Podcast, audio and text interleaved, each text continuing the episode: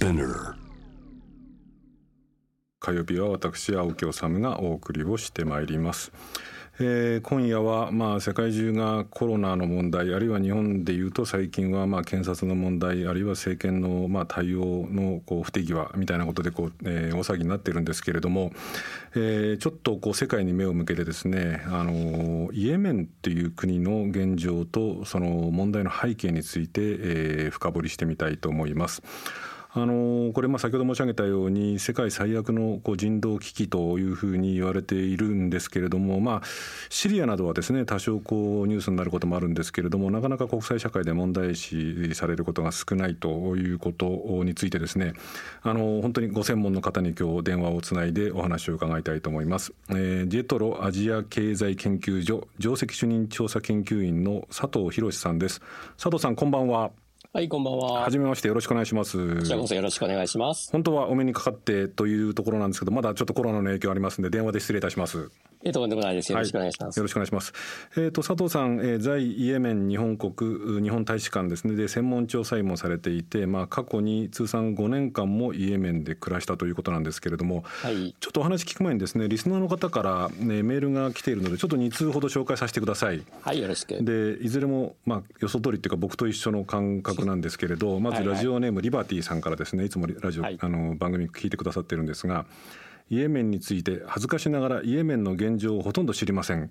イエメンの多くの国民に対して感染症対策や内戦などにより国際社会の人道支援が必要とニュースでは知りましたまずは知ることからですってことなんで今日勉強するってことなんですけどもう一方グリーンアースさんです、はい内戦と聞くとシリアがスーダンなどは思い浮かびますけれどもイエメンにはあまりイメージが湧かず正直なところそうなのかという気持ちです。イエメンと日本にどんな縁があるかもあまり知らないのでお話で勉強したいと思いますと。こういう人が多くてですね、はい、はい、僕も正直言うとそうなんです実を言うと。はい。いやそうだと思います。日本人はでまずイエメンという国なんですけれども、これはまああのいわゆるアラビア半島の南端っていうか先っぽというかですね、にある国というのは、まああのお手元に地図ある方は見ていただいてあの車運転中の方はもちろんどっか止めて見ていただきたいんですが、これどういう国なんですか一体？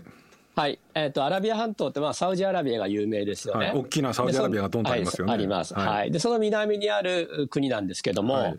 アラビア半島っていうと皆さんあの砂漠をイメージされると思うんですが。うんイエメンは山岳地があって、そこに一番人口が住んでるんですね。はい。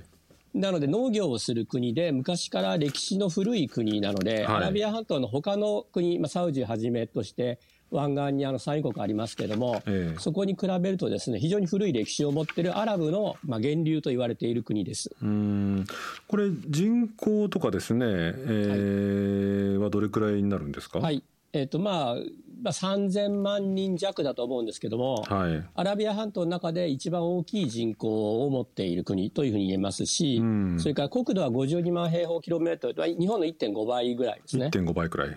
い、結構広いですね。結構広いです。ただ、あの、えー、東の方が比較的砂漠なので、そこはあんまり人が住んでいなくて、うん、山岳部っていうのが、えっ、ー、と、まあ、ひえー、西の方、黄海、紅の海ですね。うん、黄海沿岸のところに、まあ、山岳地があって、そこにたくさんの人が住んでいます。これだからその先ほどお話出たその、えー、アラビア半島の一番でっかい国であるサウジアラビアなんかは、まあ、人権的な問題でいろんな問題あるんだけれども、はい。はい、アメリカとの関係もよくて、はい、でとにかく石油が出るので非常になんとなく豊かってイメージあるんですけれども、このイエメンっていうのはこれその山岳地帯があるとあんまり石油は出ないんですか、えっ、と、その砂漠地帯に少し出るんですね。うん、ただ今、その量もあんまり大したことはないですし、今この内戦状況なので、うん、ほとんどそれも輸出できないわけなんですが、もともとサウジでそのオイルブームがあった時にですね、人手不足になるので、イエメンから大量に出稼ぎが行っていて、えー、でそれでまあ、ある種、その、近年、近世になってからはサウジに依存してきた国なので、うん、サウジは比較的イエメンをまあ見下していて、うん、まあ、労働者を提供する国みたいなふうに見てますが、うん、まあ、イエメン人の方は歴史が古いので、いや、実は自分たちの方が源流だけど、まあ、成金がえばりやがってみたいに見かしてるって感じですかね。あのこれあれですよね。あのこの番組始まる前にあの佐藤さんからこう送っていただいた資料とか、はい、あの佐藤さんのインタビュー記事なんかも拝見したんですけれど、はこれ紀元前にこれ芝の女王っていうと多分なみんなねあ芝の女王っていうのは知ってるけど何のことかよく分かんないけどっていう人は、多いと思うんですけれど、はい、紀元前にこのイエメンというのは芝の女王が統治されたとしたって言われてて、なんか古代アラブの中心として栄えたんですか？そうですね。あの、うん、今のアラブ人っていうのは、まあ、あの北アフリカから、えっ、ー、とシリア、イラクまでいますけど、もともとはイエメンのところから出ていって拡散してた人たちっていうふうに言われてるわけです。うんこれあの日本との関係とかですね。これもう一つだけあの、メールをちょっと読ませていただきたいんですけれども、はい、ラジオネームかなこさんという方なんですけれどもこの方は僕なんかと違ってですねイエメンには10年ぐらい前に観光で行きましたと。あ素晴らしい、えー、サヌアシバーム、はい、えー、その他ストーンハウスなどに行きました、はい、えー、その頃もサヌアシバームは陸路では行くなと言われたのですが今はサヌア自体がもっとひどい状況なのでしょうか？という。で、ね、これまで何十カ国も行った中、はい、イエメンは本当に人が優しく大好きな国トップに入ります。えー、彼らに少しでも平和があるのか知りたいですというメールなんですけれども、はい、このひどい状況についてはこれからもっとあの深く聞いていくんですけれども、はい、これあの、えーと、ストーンハウスとかですねそういういろんな観光地があったりとか日本との関係っていうのもあったりとかするんですか？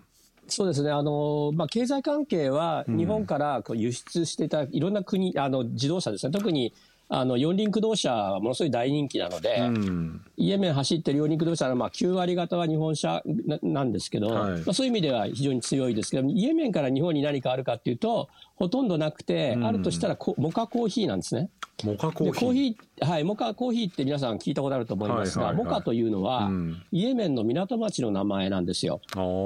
で、エチオピアからもコーヒー取れますけども、エチオピアとイエメンがもともとコーヒーの原産地でうん、で、それをヨーロッパに17世紀に最初に伝えた港がモカだったんで、うん、モカっていうのがそのイエメンまあ、コーヒーの代名詞になってるっていうことで、まあ、そういうつながりはあります。なるほど、ね、それ以外はあんまり人の行き来はなくてですね、まあ、あの、観光地としては、本当にあの1990年代、2000年代初めは非常に人気があった、特にそのいろんなとこ行き尽くした人たちが行くところとして人気ありましたね。えーこれあのサウジアラビアなんかもそうですしそのイスラム教の国っていうと、まあ、それぞれの宗教だったり文化だったりところを背景にしているのでもちろんこれい。い悪いではないんですけれども、はい、非常にその戒律が厳しかったりとかしてお酒が飲めなかったりとか、はい、女性がこう非常にこう不自由な状況になっているとか、はい、そういうやっぱりところもイエメンにはあるわけですか？あります。あの、まあ、ほとんど100%イスラム教徒ですし、うん、であのみんなそのイスラムをちゃんと信奉してますがただすごくフレンドリーなので、えー、外国人に対してそのイスラムの戒律を守れっていうことはないですし、うん、まあ、あの例えば外国人の女性がですねミニストップタンクトップミニスカートタンクトップで歩いてると石投げられますけど、うん、普通の格好してる限りはものすごくフレンドリーであのとても人懐っこい人柄だと思ってます。なるほどね。ってことはじゃあ佐藤さんも5年間暮らされて、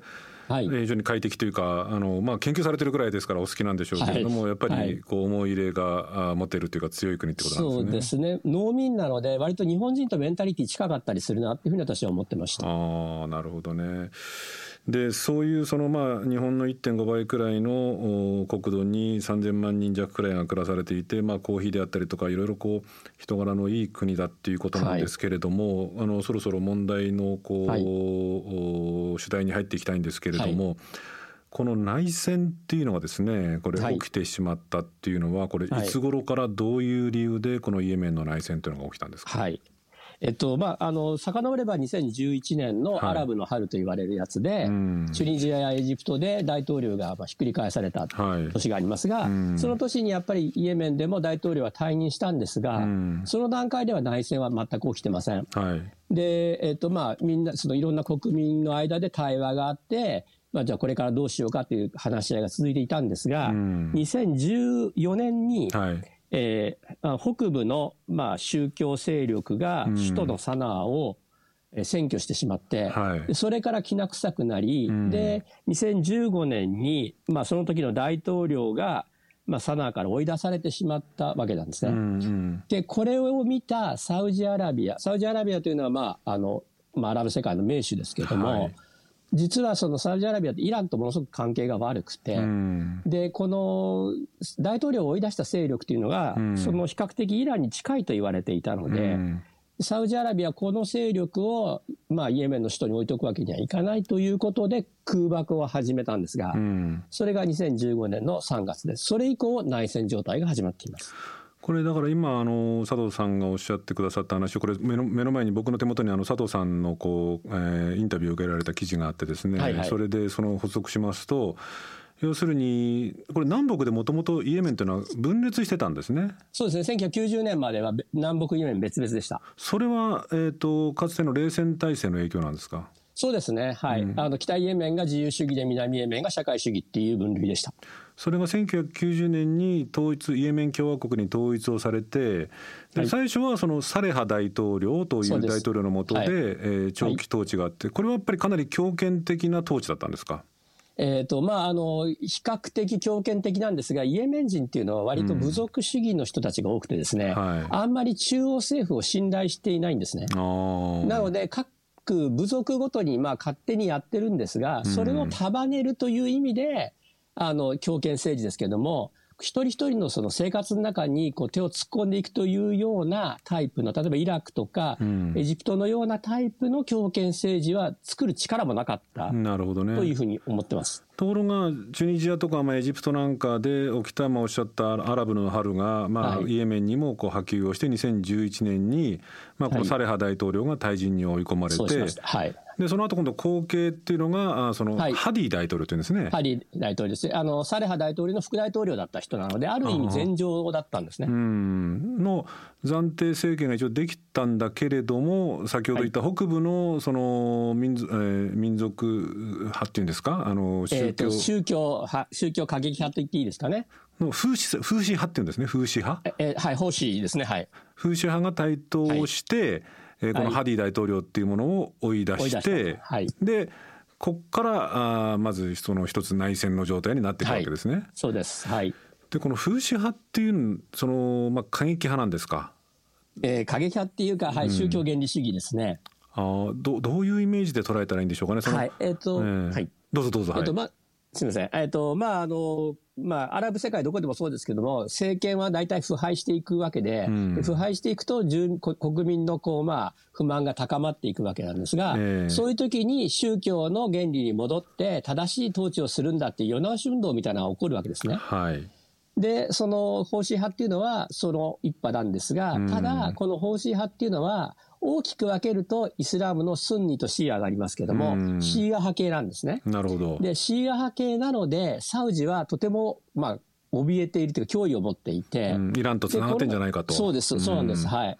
あの、実際はその、ホーシー派は、その、シーア派なんですけども、イランのシーア派とは全く違うんですけども、ただ、まあ、つながってるんじゃないかということで、で、え基本的には、イスラムの原理を、まあ、掲げてくると、国民、イエメン国民はあんまりそこ正面からは反対しないわけですよ。みんなイスラム教徒なんで。うん、なので、そういう意味では、その、まあ、結構シンパシーを持たれたんですけれども、統治能力はないんですね、基本的には。あの要するに、テクノクラウドはいないので。これあれですかねなんとなく僕の頭にパッと浮かんだのはなんかある種アフガニスタンにおけるところのタリバンみたいなそういうイメージですか？その宗教原理主義に基づいてそのなんかこう腐敗したなん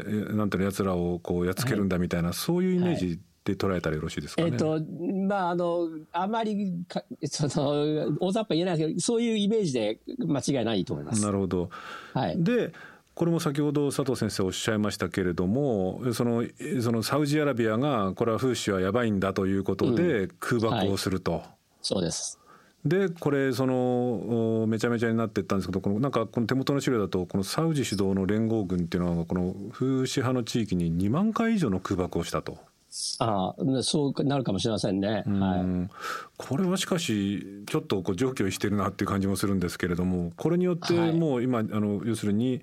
イエメンの国内はこうめちゃくちゃな状況にされちゃったわけですか？そうですね、あのまあ、方針派から言わせると、空爆もそうなんですけども、うん、そのサウジとしては、その今、方針派があの占拠しているエリアっていうのは、人口が一番多い山岳部なんですね。はい、でその部分にそのいろんな物資が入ることを、特に武器が入ることを、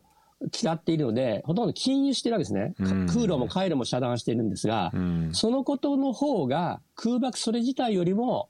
あの人々を苦しめていると思います。つまり例えば食料であったりとか、はい、生活物資であったりとか、必要なものとか医療品も含めてですけれども、はい、こう滞っちゃって全然こう人々の手に届かなくなっちゃってるっていうそうなんですね。ことですか？はい。だコロナも同じで、いろいろな物資を、その国連機関が提供しようとしてるんですけども、なかなか人々のところまで届かないっていう状況になっています。あのまあ、こう暫定政権があその風刺派というその、まあ、反体制勢力にこう首都から追い出されて、はい、まあ、その間の内戦っていうことも、に加えてサウジアラビアの介入、まあ、空爆ですよね、はい、これ手元の資料だと2015年以降っていうことなので、はい、これ今も内あの内戦もそうですし空爆も続いてるわけですか？そうですね。あの、このコロナ騒ぎが出た時にですね、あの、サウジ側は、まあ、じゃあコロナなので、一回停戦しようじゃないかと言ってですね、えーえーと、一回停戦って、まあ、自分から言い出したんですけども、はい、実質的には停戦はできてないみたいです。なるほど。なので空爆も続いているようです。ということでそのそれから先ほど佐藤さんおっしゃっていたようにこう物資のこう輸送ルートなんかが止められちゃっていて、はい。はい、今人口で3000万人弱というふうに最初におっしゃられましたけれども、はい、これそのまあ食料危機もそうですし、それからまあその家を失ったこう難民状態の人たちってい。ろんな形で苦しんでると思うんですけれども、どれくらいの人が今本当にそのこう生活あるいは命に直結するような危機に陥っているって捉えればいいんですか？えっとまあ、これも数字なので、うん、あの大げさに言えばいくらでも言えてしまうんですけれども、はい、さっきおっしゃったように3分の2の人たちが日常的なその経済活動っていうか、まあ、ができないわけですよね、うん、紛争状態なので、はい、なのでそういう人たちは定期収入がもうほとんど途絶えてるわけですね。うん、と、物を買えない、でしかも食料は途絶えているので、物価はどんどん上がっている。という形になっていて、貧しい人からどんどんその食料が手に入れられないっていう状況になっていて、うん、で国連なんかがその緊急援助をしますので、そこでまあ命を食いつないでいるっていう人が、全国の3分の2ぐらいの人たちはそういう状態にいると思うんですね。でその中でもそのうちの、まあ、例えば1割ぐらいの人ですけれども、はもう本当に貧困で、その飢餓の危機にあるし、特に子供たちの低栄養、栄養失調も大変なことになっていると思います。うん。これは300万と言われてますけども。300万の子どもたちが、はい、その栄養失調状態になっているということですか？はい。はい、かつその空爆なんかでその例えばこう医療施設なんかも破壊されちゃったりとかして、で、ね、水道とか汚水処理施設もないってことになってくるとこれ衛生面も最悪で、そのこれ100万人ぐらいがもうコレラに感染したというふうになんか言われてるらしいんですけれども、しかもここに来てそのこの新型コロナウイルスもこれ当然ですけれどもイエメンにも襲いかかるということになってるわけですか？はい、そうです。あの、これらについて言えば2017年ぐらいからなんですけども、基本的にこれはもう人災ですよね。水が汚ければこれら広がるわけなんで、で、水道がまず壊されてしまった。で、水に、きれいな水にアクセスがない。加えて今3600ある医療施設のうちの1900が潰れてるわけですね。はい。なので、半分以上がもう機能してないわけなんで。ああ、病院自体がもうぶっ壊れちゃっわけですね。そうなんです。はい、はい。その状態で、その、まあ、コレラが来れば、当然被害者増えるし、その後ジフテリアも来てるんですけども、でさらに、まあ、コロナっていう形で、基本的にこれはウイルス自体はその誰にでも来ますけども、その条件を作ったのはもう人災としか言いようがないと思います。これね例えばまあ世界各地に非常にその厳しい状況にこう置かれている人々、はい、国、社会があるんですけれども、はい、だからどっちがこう大変だとかどっちがいいんだとかっていう比べるべきものじゃないと思うんですけれども、例えばでもシリアなどに関して言うと、非常にその各国の思惑なんかが入り乱れて比較的こう海外にでニュースになったりとかですねその国際機関がこう注目をしたりとかっていうこともあるんですけれど、このイエメンの現状っていうのがこうほとんどこう伝わってこないかつ、まあ、これメディアも悪いんですけれども、国際的な問題にならないっていうのは、これはどうしてたというふうにお考えですか？一番大きいのは、そのシリアの場合は難民がヨーロッパに押し寄せましたよね。あなるほど。ヨーロッパの国にとってみればこれは大変だってことになるわけですが、イエメンの場合はヨーロッパとイエメンの間はサウジがあるんです。サウジは通れないんですよ。なるほど。そうすると、イエメンの人たちは行くところがないんですね。対岸のソマリアとかに行きますと、ソマリアだって難民がいっぱいいる国なんで、そうすると国の中にいるしかないので、その意味では、その、こういう被害が外に波及しないので、外国も、まあ、知らんぷりっていうところがあると思うんですね。つまりこれは本当にそのまあどの国もそうだしだから人事じゃないんですけれども自分ごとに関わってこないと、はい。はい、あまりこうメディアも社会も興味関心を持たないと。はい、ところがシリアのように難民が出てきて大変だってことになってきて自分ごとになってくると騒ぎそ、ね。はい、それが発信力のあるメディアの発信力のある,、はい、ある先進国だったりすると世界的な問題になるということですね。そういうことですね、はい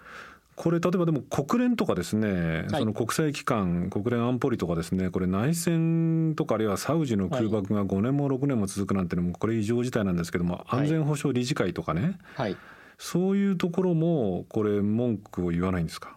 えっと、もちろん最初の、えー、段階で、えーまあ、そのアラブの春の段階でサレハ大統領に対して、もう辞めたらどうですかっていうプレッシャーをかけたし、それからそのサレハ大統領辞めた後の、まあ、移行期間、まだ話し合い期間で、そこはもう国連が全面的にサポートしてたんです。はい、ところが、内戦になって以降はですね、うんうん、実はまあサウジが非常に力があって、そのバックにアメリカがあるってこともあるんですけども、まあ、実際問題として放水派が悪い人たちで、で、まあ、その残、まあ、政権の方がいい人たちだっていうふうに、まあ、色分けしてしまって、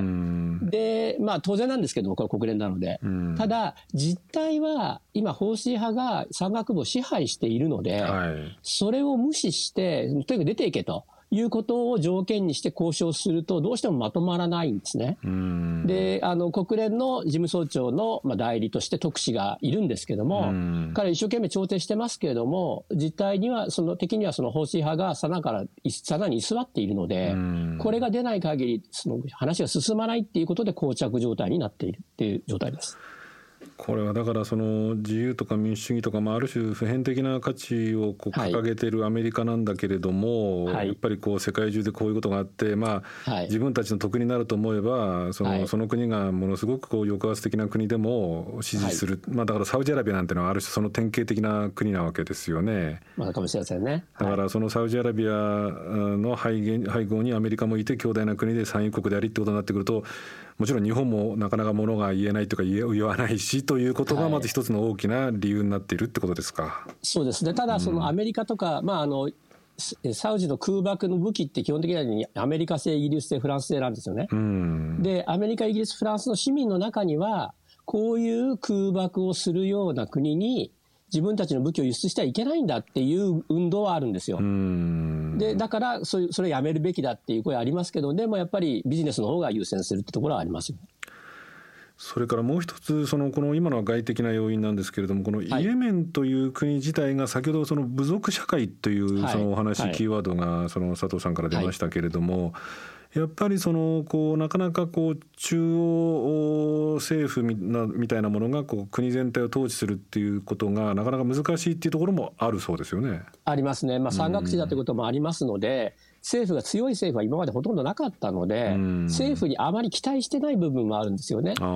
でもちろん経済状態良くならなきゃいけないので、経済的な発展は嬉しいんだけれども、それをそどうやって自分たちのものにできるのかっていうことについてはあんまり期待してないので、むしろ自分たちが自由にできる、自治ができる方がいいみたいなところがあるので、割とその中央集権的な統治は非常に難しい国だというふうに言われてますね。なるほどね。だからそういう意味で言うと本当はそのこう各国がこうきちんと目を向けて、はい、なんとかそのこうサウジアラビアとの関係もそれから内戦もそのその仲裁をして止めさせて、はい、その上で、一定程度こう民主的な形の政府を作っていくって努力をしないとこれなかなか解決しない。そうですね。うん、佐藤さん、国民、うん、はい。どうぞあの佐藤さん自身は具体的にそのどどうすればこれいいと思います？はい、特に日本にいる我々なんかも含めてですね、はい、どうすればいいと思われますか？はいえっと、まずその国民は誰も戦争したいと思ってないので、もう早くやめてほしいと思ってるんですね。うん、でその状況で、例えば外国が何できるかっていうと、全土で紛争があるわけじゃないので、うん、紛争が収まっている地域、特にあの東部が収まっているので、そこからきちんとした、特に教育と保険の援助をするべきだと思うんです。始めるべきだと思っていて、でそこから間接的に紛争地にもイエメン人がその支援を届けていくっていうような形、私これ紛争下の開発と呼んでますが、そういうことを始めるべき時だというふうに私は思ってます。あの毎日新聞のこれ5月13日付のインタビューで佐藤さんがですね、はい、この国際問題国際社会の関心もちろん日本もそうなんですけどイエメンに対する関心が高くなくて、はい、このまま何もしないのはそのイエメン国民を愚弄するのと同じだとい。うふうにおっしゃっていて、はい、やっぱりこれ少しでもまあ限界はあるにしても関心を持ちこうできることっていうのはないかっていうようなことも考えなくちゃいけないですよね。そうですね。あの、やっぱりどうやって日本ですねイエメンの紛争がなんで日本に関係あるかかっていうと、直接は関係ないんですけど、我々が知らないということが、この紛争を長期化させてるんですよ。だからやっぱり知ることが大事で、そうでないと、我々が見殺しにしてると同じ、もちろん意図してませんけど、ということなんですね。あのこんな状況なんでねとてもその今まあもちコロナの話もあってとてもそんなイエメンに観光になんていう状況まあ内戦もあってじゃないと思うんですけれど、はい。はい、まあちょっとずっとねそのあの非常に大変な状況っていう話だったんで最後に一つだけね例えばね、僕いつもあの、まあ、みんな旅する人はそうだと思うんですけど、はい、その国に行ったら食べ物とかね、うん、えー、こうまあ、あのイスラム教の国なんでお酒はないかもしれないけど、はい、食べ物あのイエメンの食べ物ってどんなもの食べるんですか、えっと、一番多いのは、あの野菜、山岳地なので野菜すごい美味しいんですけども、まあ、羊ヤギを食べますよね。で、えっと、石鍋があってですね、石鍋の中にトマトベースのスープがあって、そこにヤギとか羊の肉を煮込んだサルタという料理があるんですが、これはものすごく美味しい。これ手で食べるんですけどね。で、パンでた、あの、えっ、ー、と、平たいパンで食べるんですけども、うん、これは本当に皆さんぜひ食べていただきたいと思います。これ、あのー、この番組と、あの、首都圏の方が聞いてる方多いんですけど、はい、東京で食べられるようなところもあるんです残念ながら日本にはイエメン料理店はありません。ないんですか？ないんです。じゃあもうとにかく行くしかないし、行くためには、行くためには、このイエメンの内戦をなんとかこうみんなでこう、はいねまあ、難しいんでしょうけれどもこう解決というかですね調停した上で、はい、あの平和になってイエメンに行けるような形で少しでもね、ね、今の苦しみを取り除かなきゃいけないっていうことですね。はい、まず皆さん知っていただくことがスタートだと思います。わかりました。あのー、ありがとうございました。なんか本当にいろいろ、あのー、初めてのことばかりで勉強になりました。ありがとうございました。ありがとうございました。またよろしくお願いします。はい、こちらこそ、ありがとうございました。えー、今夜はジェトロアジア経済研究所上席主任調査研究員の佐藤博さんにお話を伺いました。えー、今日の放送をお聞きになってくださった方もがありがとうございます。あのイエメン、えー、中東のイエメンという国について取り上げました。僕自身知らない国のことだったので。まあ、その国そのものもそうですし今の悲惨な状況っていうことを放送専門家の佐藤博さんですねお話を伺いながら僕自身も勉強したんですがあの一番こう心に刺さったっていうかですね自分自身で考えたのはやっぱりこう他人事っていうかですね自分事にならないと関心を持たないっていうのもそうですしなかなかニュースにもなりにくいっていう部分ですよね。あのシリアがなぜ注目されるかといえば難民が流出して、ね、難民がヨーロッパに押し寄せてでそのヨーロッパのメディアが大きく報じると。で当然ですけれどもヨーロッパというのは、まあ、もちろん経済的にもいろいろ影響力があるのでっていうこともありますし日本のメディアも世界各国のメディアもそうなんですけれども記者を置いているので結果的に大きくなると。しかしイエメンという国はそうではない。つまりこのメディアのありようとかですね同じこう人間なんですけれども、えー、で同じ人間が非常に厳しい状況に置かれていても同じ厳しい状況の中でも格差が生じちゃうってその格差が生じる理由っていうのが一つはメディアのありよう。それからまあ今日の話の中で言うとイエメンに関して言うとサウジアラビアとまあ例えばアメリカの関係だったりとかですねあるいはひいてはアメリカと日本との関係っていうことでえー、注目もしないしなかなかこう物も言わない言えないというような状況で一番苦しんでしまってるっていう意味で言うとイエメンっていう国の情勢っていうのは